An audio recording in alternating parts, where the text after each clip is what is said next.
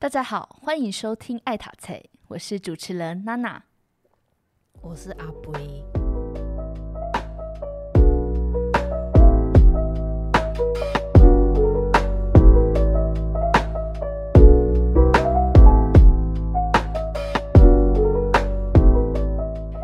今天呢，我们要来谈上一集结尾我们谈到的小青。嘿，小青，小青的全名呢是清理实数公寓派哦。那为什么说他是狠角色呢？因为他是十宅论十个派别里面唯一一个有日本地名，而且呢也是唯一一个强调女性女主人的派别。所以在阅读这个篇章的时候呢，我就觉得小青的轮廓相比其他派别起来啊，相对的清晰。但是呢，也相对的有更多的疑惑。我我有很多疑惑。好，我我这边简单介绍一下，因为这个派别叫做清理实数公寓派。是啊，清理是一个地名。嗯哼，哪一个清嘞？诶、欸，台中清水的清。嗯哼，哦，大理的理。对。OK，好，那什么是石宿？石宿简单来讲就是民宿啦。哦、uh huh. 就是说清理这个地方的民宿。呃，听说这个地方啊，它距离东京是两个多小时的车程，可能两个半吧，这样。然后呢，这里啊，呃，在一九八零年代，差不多跟清景泽一样，是国内的度假胜地。那怎么说呢？怎么说呢？怎么说呢？好，来，你闭上眼睛，跟我一起想象一下。OK，你现在来到了清境农场。嗯哼。哎、欸，你没有闭眼啦！不要抓我，我在引导你。OK OK，好，好，你现在到了清境农场。嗯哼，你有没有看到那种大大的斜屋顶？嘿，小木屋，仿佛来到了阿尔卑斯山。有有有，我还看到羊妹妹。等等一下，等一下，还有狼啊，不是狼啦，狗啦。等一下，回来，回来，回来，回来。好了，好了，不用看那么多。哦、好好好，就是有一点点，这边这个清理这个地方有点像清境，你看到那些欧风的城堡啊，英式的庭园啊，哦，那种那种那种比较西方的建筑风格，嗯、哦，在这个地方，那这个是隈研吾他想要讲的。嗯、哼哦，好。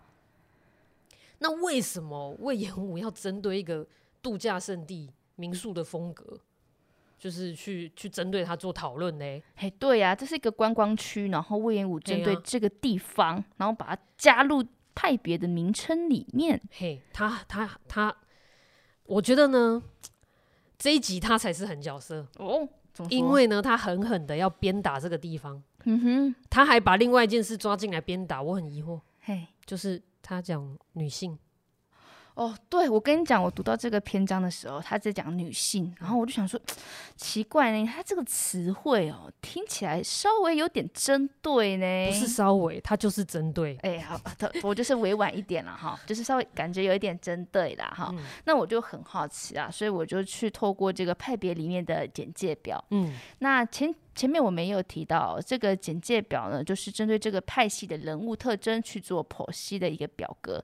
那里面呢有一个资料分类来源，里面有提到这一类的人他们会看什么样的杂志。嗯，那比如说像 Non Non 的这种 with 这种的杂志，Okay. 对这种女性的流行杂志，嗯，我就去查阅了一些相关的资料，然后做一些研究。我大概整理一下哦。好，那。就像我刚刚提到的，我会一直困惑说，为什么这个篇章里面这个清理女性还有旅行跟住宅的关系到底是什么？嗯，那透过整理呢，我在新井一二三这位日本作家的一本著作里面，嗯、对不起，她她是女性吗？对，新井一二三，对，新井一二三是一位女性。好的，的著作著作里面。找到了我的答案。好，那这本著作呢，叫做《独立从一个人旅行开始》。在这本著作里面呢，新井一二三他描绘了他为什么会想要去旅行，他为什么喜欢旅行，那他要去了哪一些地方旅行，以及他旅行的生活感想哦。那他这里面就有提到，当时呢，在一九七零年代。女性杂志对年轻人的影响是非常大的，尤其是 non-on，嗯，non 对不起哦，non-nom 和安安这两本，安安，嘿，安安这两本杂志，在一九七零年代发行的女性杂志，真的，一九七零哦，对，OK，五十年了，是的，已经五十年了。那相比一九六零年代的女性杂志内容呢，除了社会议题啊、穿搭这种上集讲到的这种情报杂志内容相关的内容以外呢，更多的就涉及了女性的日常生活的饮食、嗯、旅行等等生活方面的一些报道。嗯那也为目标的读者呢提供了新的生活提案。那这当中报道最多的呢，就是女性一起坐火车到有特色的小地方、乡下民宿，去品尝当地的家族经营啊，然后有风味的特色餐点，或者说去到这种手工艺品的小商店，文创店吗？就是有传统手工艺品的那种，哦、对对对，然后引发了一阵旅行潮。这个、那这个感觉很像那个哎、欸，就是现在会有一些节目做什么姐妹淘一起去旅行啊，嘿嘿嘿，有点像，有点像这样的用意，是不是？对对对。Okay, 嗯、那在当时，杂志对他们来讲是非常重要的，嗯、就是他们吸收资讯、吸收知识的一个来源嘛。就是甚至因为他们人手一本 Non On 的和安安的这个杂志，所以当时的媒体称他们为安浪族。安浪，嘿，安娜，安娜，安娜，安娜，安娜，嘿，安娜，阿不是安娜，安娜，哦，好好好。那当时呢，旅行的热潮啊，其实不仅仅发生在年轻女性身上哦。嗯、当时年轻的男性呢，也不甘示弱，他们被称为螃蟹族。怎么个螃蟹法呢？就是他们会像那个背包客一样啊，背着一个很大很重的那种。登山包，然后背在后面，然后因为要侧身走过火车座椅跟座椅之间那个狭小的那个过道嘛，嗯、所以就必须要侧身横着走，哦、所以被称为螃蟹族。那这一切顺水推舟的进行呢，其中有一部分的原因跟当时日本国铁的推销活动有很大的关系。当时呢，国铁推出了一种周游券。那当时呢，这个券可以让旅客能在特定的范围内无限次的自由上下车，而且有效期限最长是二十天的铁路周游券。那这对当时普遍哦很难出国去海外旅行的日本年轻人来讲，是可以体验冒险，然后可以寻找自我，而且在价格上非常实际的一个选择。但呢，我借问姐，这个跟清理。这个地方有什么关系？那这个部分就是因为当时我们刚刚提到的几个杂志哦，时常会介绍到千里呀、啊、白叶湖这种被欧洲传教士开放的地方。杂志推动的，对，没错，就是杂志推动的。哦、那因为这些地方呢，它的呃，因为是传教士外国人开发的嘛，嗯、那所以它的呃建筑呢是比较西式风格的，然后呢看起来又很浪漫，吸引了很多年轻女性的向往，可以打卡。对，可以打卡，啊、对不起，然后也可以体验、感受自己在欧洲这种童话故事里面的感觉，也因此吸引了大量的观光人潮。伪出国，有点像，有点像。对，那久而久之呢，随着融入日本文化特色中，提到浪漫的清理的时候，就会联想到女性，也因此呢，清理便具有女性、旅行等等的这个象征作用。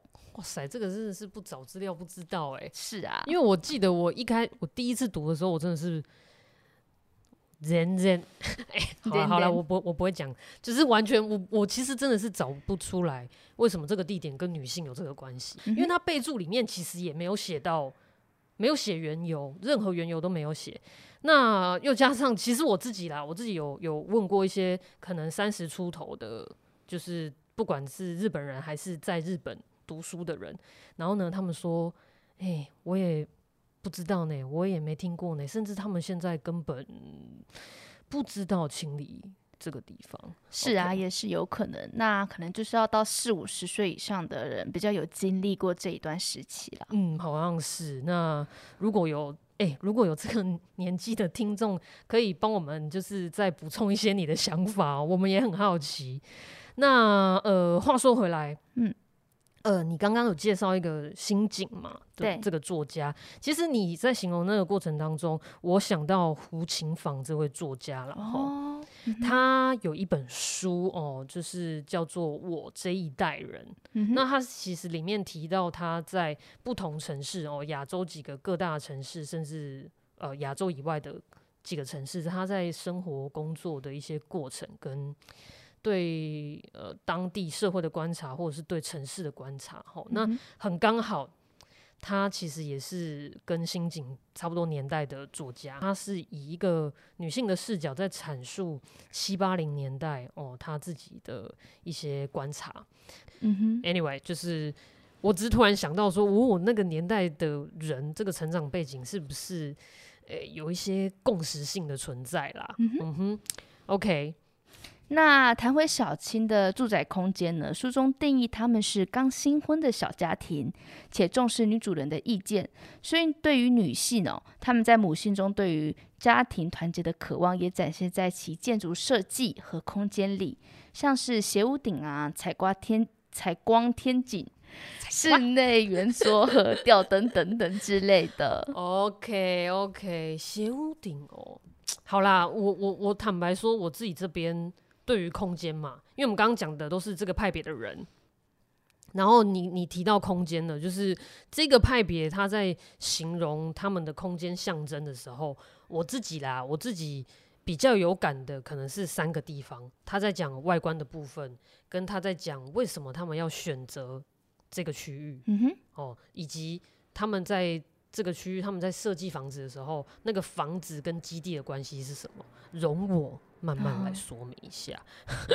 Oh. 首先是外观，嗯哼，他就是在讲说，呃，好啦，他在第十一件事啊，他就说、mm hmm. 啊，你几间厝吼啊，这个是瑞士的那种斜屋顶啊，这里是英式老虎窗、mm hmm. 啊，那边又是一个什么什么小台阶啊，对哪里来的小台阶？这样，你就是一个什么健达出奇蛋吗？啊，多种愿望一次满成吗？他就觉得说有事吗？这什么断片设计？好了，我是演的比较激动一点，就是很写实啊，嘿，就是我是想要生动的把它表现一下，好，好，那而且啊，因为他说这一切，他前面 diss 完这一切，然后他就说，这都是因为女主人主导，哎、欸，当然是按呢讲哈，按呢没。不公平呢，对，所以就是，但很幸好你刚刚帮他科普了，对，哎，对，好，是当时的一个 人，嘿，人家是有原因的啦，对。啊，对，好，好啊，对我对我自己来说，哦，就是我我坦白说，我看到他这章节在说，哦，这些。断片式的设计啊，哎、欸，我我这边先讲一下好了。它这个断片，我在猜有可能是翻译的关系。Uh huh. 如果我们把它换一个动词，就是说有点像拼贴式的，uh huh. uh huh. 哦，可能会好理解一点。嗯、哦，因为断片不是那啦，吼，你讲断片鬼，无呢。好，好，好，好，好，回来。好，总之呢，它就是说，呃，这个一个立面，然后就是这么多种。呃，不同的建筑语汇哦，他看了很不开心就对了啦。然后救护车不小心经过一下哦，拍谁拍谁。好，这个是他一九八零年代的观察。Uh huh. 那你看哦，现在已经二零二一了。对，其实你不要讲说建筑风格啦，其实包括我们身上的穿搭好了，嗯、你知道经过这中间这一 round 全球化的影响之下，我觉得不管是啊，管你是瑞士、美式还是英式哦，其实对亚洲地区的影响真的是，我觉得只能说我们回不去了。好，那再说回来，我刚刚提到的另外两个象征意义，其中一个就是他他书里面的用词是说逃往大自然。哈哈，OK，这个其实就是我讲的刚刚提到的，就是选地点哦，选址这样。对，还有就是这一派的人他。呃，不想住在市中心里面，可是他又不想要离市中心太远。嗯哼，我就是有点矛盾的心情。简单来讲呢，他愿意用时间去换取空间。哦，这个好像很多人会拿来这样形容。当你想买房子的时候，嗯、好，对我揣摩了一下这个人，这个这一派人，这个他会这样子选地点的心态啦。就是你想象一下，呃，你每天回家的那段路程，它可能要一两个小时。嗯哼，OK。有点像旅行那样，我开着车，或者是我我需要一个交通的时间，对、哦，我才能抵达一个地点，或、uh. 回到一个地点。然后当我回到了这个地点，我要回家嘛，哦，当我回到了这个家呢，它哇，欧风欧式的建筑，然后里里外外充满了自然元素啊，uh. 大盆栽、小盆栽，我种的什么花，你种的什么花，这样子。Uh. 哦，当我回到的家是这样子的时候，它。有一种非日常的感觉，可是它是我的家，对，不对？嗯、就是有一种在日常生活中追求一种非日常的 feel，就感觉每天都很想回家。哎、欸，有哎、欸，有可能哦、哦啊，难怪新婚嘛，对，好，因为他说这一派人新婚嘛。那我我我自己其实反复的思思考了一下，我是觉得我好像真的有认识一些人是这样子，嗯、或者他会选择呃多花一点通行的时间，对，然后就是住离工作环境远一点的地方。哦，你确定他们不是单纯因为价格因素吗？我相信不是。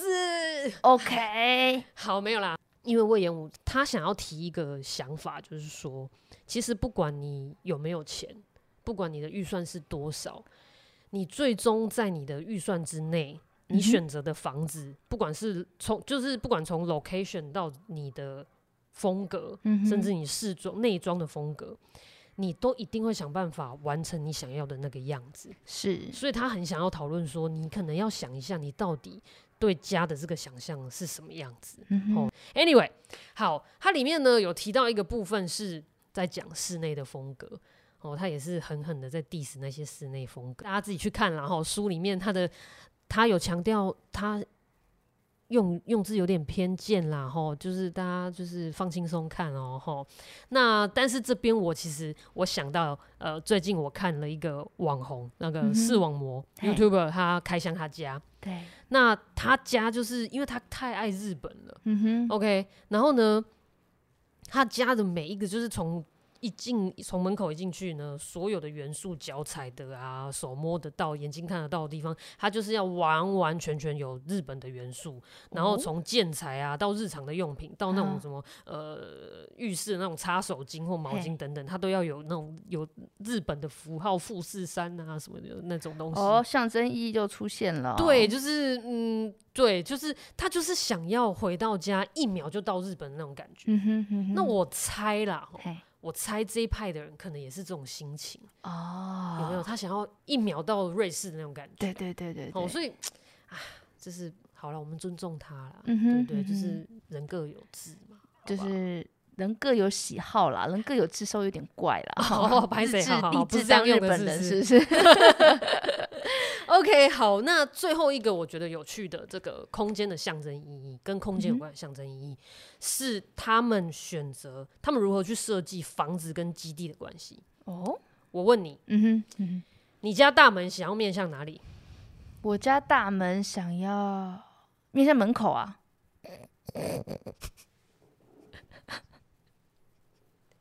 不是啊，大门不在门口，要在哪里？我不是问这个，我是说。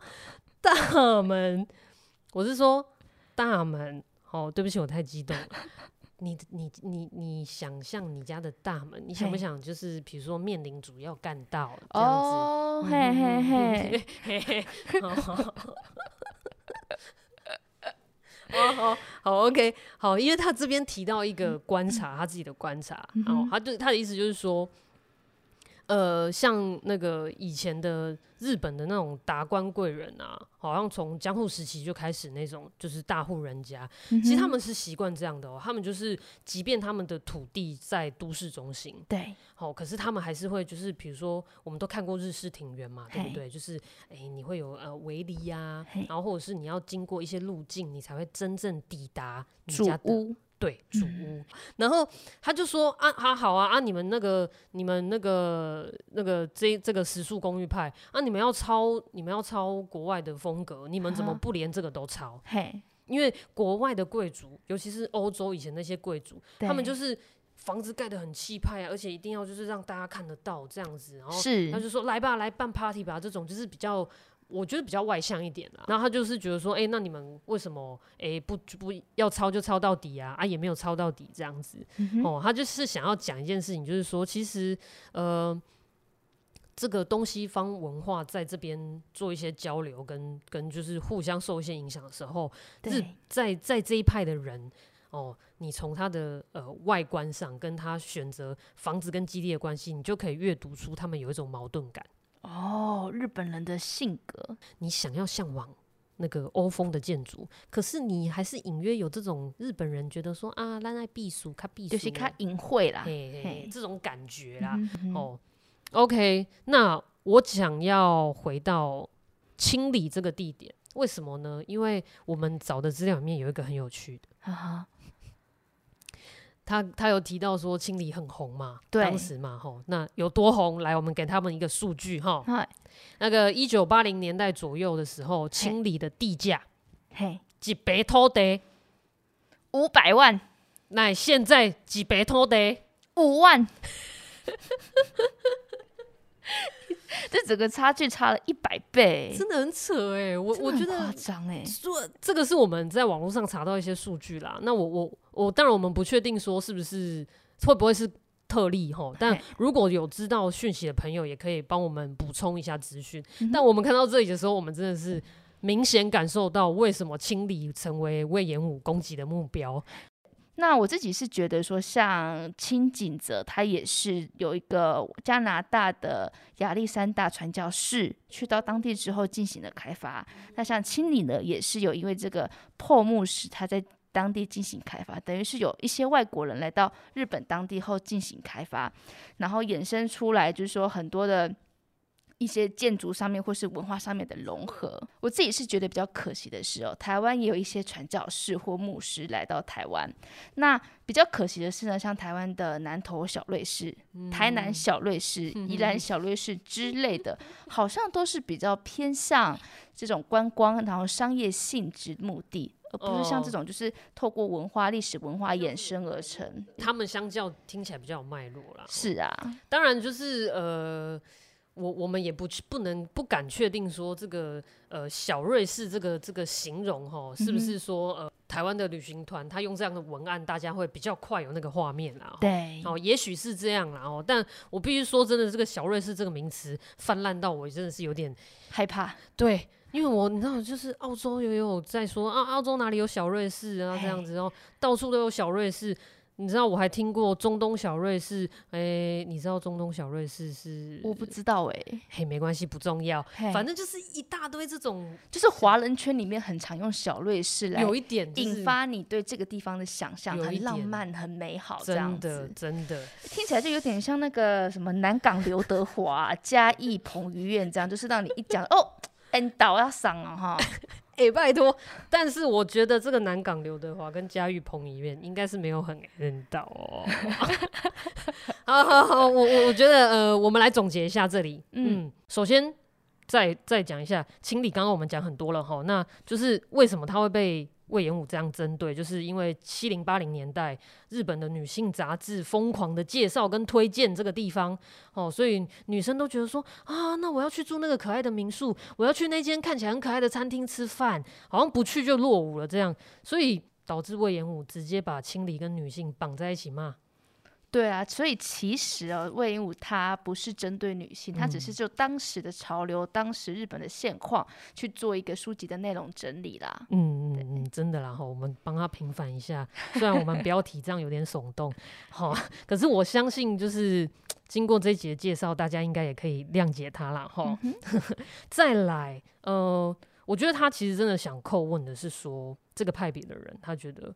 哎，阿里的日本人啊，哈，你就住在日本，你为什么要一个北欧风，要一个英英国风，要有那种住在阿尔卑斯山的感觉？你自己的国家不好吗？嗯哼，这里呢，阿布有一个 感受啦，我觉得好像这个现象在，即便在今天的台湾都可以拿来讨论然后，就是对啊，到底为什么我们住在台湾，可是？当你要装潢房子，或你想要布置你家的时候，你会想要我要一个北欧风，我要一个英国风的什么什么？就是国外的月亮比较圆吗？还是说有更尖锐一点的说法，就是说你是亚洲人，你被殖民到，你不知道你自己是谁了，是不是？哦，那当然说，到底是你要站在哪一个立场去看这件事情？我我觉得以前我还是小愤青的时候。嗯，我有很多想法，嗯、但是说真的，我再次这样读这本书哦，从单身公寓派、咖啡吧派到今天我们聊的清理食宿公寓派，我发现有一个小共同点：这三个派别空间里的象征符号都跟旅行有关。嗯，好像是哎、欸，对不对？对对，对，就是。我自己觉得，我换了一个角度在看这件事。这三个阶段不约而同的在追求那个旅行的意义，而这个追求其实会呈现在我们所居住的空空间里面。嗯哼，是的，是的，对，就是不管你是喜欢探索城市的、探索大自然的，还是你喜欢探索自己内在的，嗯哼，好像其实我们在找那个风格，它 maybe 不不完全是可能。崇洋媚外的一种 心态，他可能真的很纯粹。我想要把那个旅旅行的感觉，还是可以反映在我的日常生活中。嗯、所以说真的，我自己 反思了一下，我反省了一下，嗯嗯、是不是 always 要这么尖锐呢？下次下次有人或者是有朋友在跟我说他要一个北欧风的客厅，我发誓我心里不会再有 always。那些朋友们，我希望你们听到这一段，不要自己对号入座。OK，我们下集见，拜拜。